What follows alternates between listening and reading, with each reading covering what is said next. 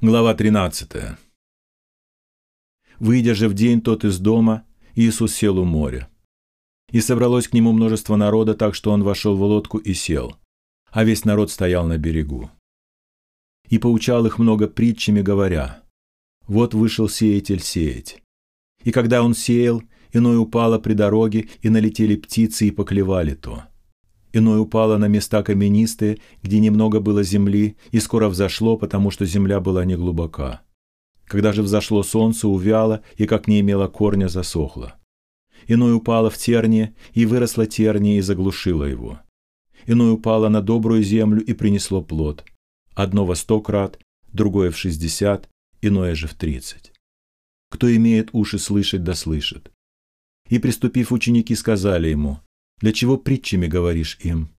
Он сказал им в ответ, «Для того, что вам дано знать тайны Царствия Небесного, а им не дано. Ибо кто имеет, тому дано будет и приумножится, а кто не имеет, у того отнимется и то, что имеет.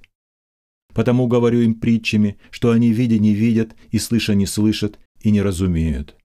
Избывается над ними пророчество Исаи, которое говорит, «Слухом услышите и не уразумеете, и глазами смотреть будете, и не увидите. Ибо огрубело сердце людей сих, и ушами с трудом слышат, и глаза свои сомкнули, да не увидят глазами и не услышат ушами, и не уразумеют сердцем, и да не обратятся, чтобы я исцелил их.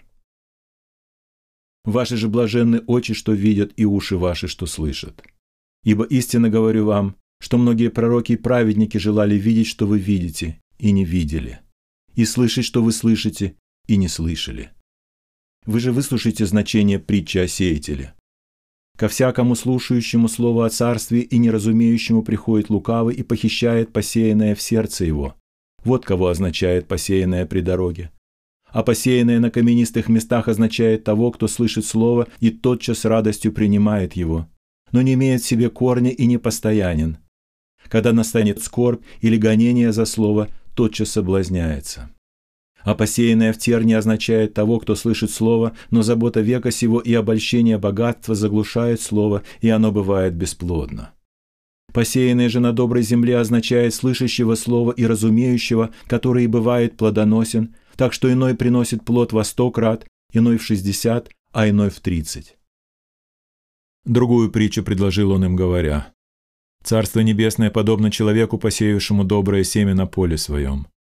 Когда же люди спали, пришел враг его и посеял между пшеницей плевелы и ушел. Когда взошла зелень и показался плод, тогда явились и плевелы.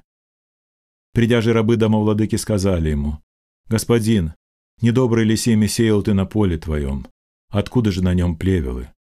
Он же сказал им, «Враг человек сделал это». А рабы сказали ему, «Хочешь ли мы пойдем выберем их?» Но он сказал, «Нет, чтобы, выбирая плевелы, вы не выдергали вместе с ними пшеницы, оставьте расти вместе то и другое до жатвы. И во время жатвы я скажу жнецам, соберите прежде плевелы и свяжите их в связки, чтобы сжечь их, а пшеницу уберите в житницу мою».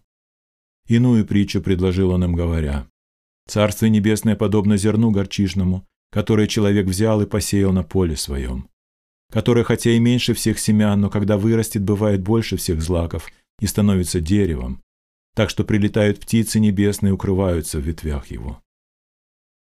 Иную притчу сказал он им. Царство небесное подобно закваске, которую женщина, взяв, положила в три меры муки, доколе не вскисло все. Все сие Иисус говорил народу притчами, и без притчи не говорил им. Да сбудется реченное через пророка, который говорит, «Отверзу в притчах уста мои, изреку сокровенное от создания мира». Тогда Иисус, отпустив народ, вошел в дом. И, приступив к нему, ученики его сказали, «Изъясни нам притчу о плевелах на поле». Он же сказал им в ответ, «Сеющий доброе семя есть Сын Человеческий, поле есть мир. Доброе семя – это сыны царствия, а плевелы – сыны лукавого. Враг посеявших есть дьявол. Жатва есть кончина века, а жнецы – суть ангелы. Посему, как собирают плевелы и огнем сжигают, так будет при кончине века сего. Пошлет Сын Человеческий ангелов своих и соберут из царства его все соблазны и делающих беззаконие.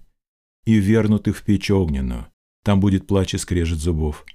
Тогда праведники воссияют, как солнце в царстве Отца их, кто имеет уши слышать да слышит. Еще подобно Царство Небесное сокровищу, скрытому на поле, который, найдя человек, утаил, и от радости о нем идет и продает все, что имеет, и покупает поле то. Еще подобно Царство Небесное купцу, ищущему хороших жемчужин, который, найдя одну драгоценную жемчужину, пошел и продал все, что имел, и купил ее. Еще подобно Царство Небесное неводу, закинутому в море и захватившему рыб всякого рода, который, когда наполнился, вытащили на берег и, сев хорошее, собрали в сосуду, а худое выбросили вон. Так будет при кончине века. Изыдут ангелы и отделят злых из среды праведных, и вернутых в печь огненную, там будет плач и скрежет зубов. И спросил их Иисус, поняли ли вы все это? Они говорят ему, так, Господи. Он же сказал им, поэтому всякий книжник, наученный Царству Небесному, подобен хозяину, который выносит из сокровищницы своей новое и старое. И когда окончил Иисус притчи сии, пошел оттуда. И, придя в Отечество свое, учил их в синагоге их, так что они изумлялись и говорили, откуда у него такая премудрость и силы? Не плотников ли он сын? Не его ли мать называется Мария, и братья его Иаков, Иоси и Симон и Иуда? И сестры его не все ли между нами? Откуда же у него все это? И соблазнялись о нем. Иисус же сказал им, «Не бывает пророк без чести разве только в отечестве своем и в доме своем» и не совершил там многих чудес по неверию их.